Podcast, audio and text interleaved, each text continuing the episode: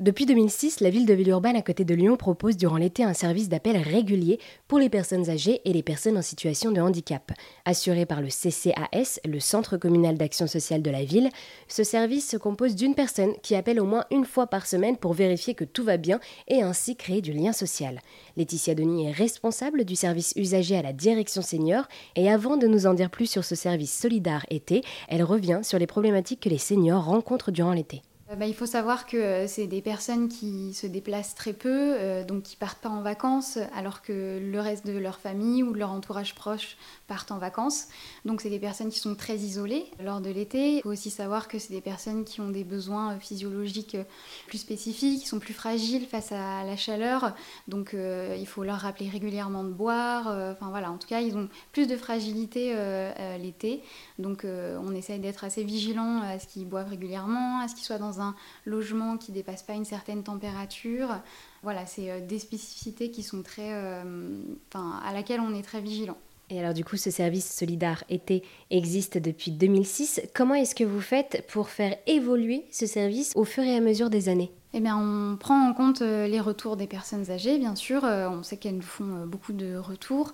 On essaye à la fin de l'été de leur demander à chaque fois de façon proactive ce qu'elles ont apprécié, si c'était suffisant euh, ou ce qu'elles auraient aimé avoir en plus.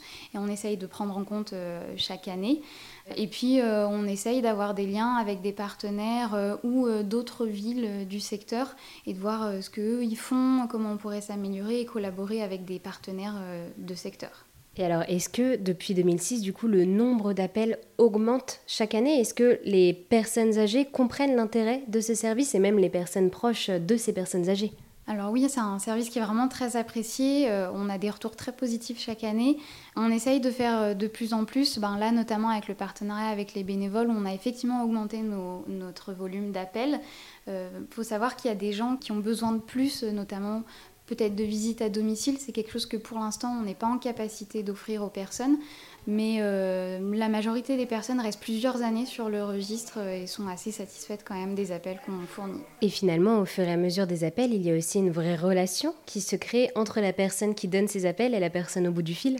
Oui, oui, en plus c'est vraiment très personnalisé. Euh, le premier appel, euh, notre, notre personne à nous se présente, elle explique comment va se passer l'été, on demande si les personnes partent en vacances. Enfin, il y a un vrai lien hein, qui se crée et au final, quand on a besoin de passer plus d'appels et qu'il y a d'autres agents qui viennent en renfort, ils comprennent pas et ils préfèrent que ce soit la personne de, référente qui appelle en fait. Puis au fur et à mesure, comme on prend des nouvelles parfois des proches, euh, enfin on, suit aussi les, épopées des personnes âgées tout au long de l'été. Donc euh, oui, c'est vraiment très avantageux pour les personnes âgées. Et alors aussi, toujours dans cette volonté de lutter contre l'isolement des personnes âgées et des personnes en situation de handicap, vous proposez aussi un autre service, celui du portage de repas à domicile pour les seniors à partir de 60 ans et toujours aussi pour les personnes en situation de handicap. Oui, c'est ça. Euh, donc euh, les personnes, pareil, euh, font la demande d'être inscrites sur le service de portage de repas et elles peuvent recevoir tous les jours un repas à faire réchauffer chez elles. c'est pour les personnes qui ne sont pas en capacité ou qui n'ont plus les moyens voilà, de se faire à manger elles-mêmes, qui sont en perte d'autonomie et c'est très aidant. Là aussi, il y a un vrai lien avec les livreurs de portage parce qu'ils ont aussi une mission de veille sociale. Oui, oui, c'est un service qui est vraiment très apprécié des personnes qui en font partie. Ces plats sont donc pensés par une diététicienne et confectionnés dans une des cuisines centrales du CCAS. Merci à Laetitia de nous avoir présenté ces différents services qui viennent en aide aux personnes âgées et à celles en situation de handicap.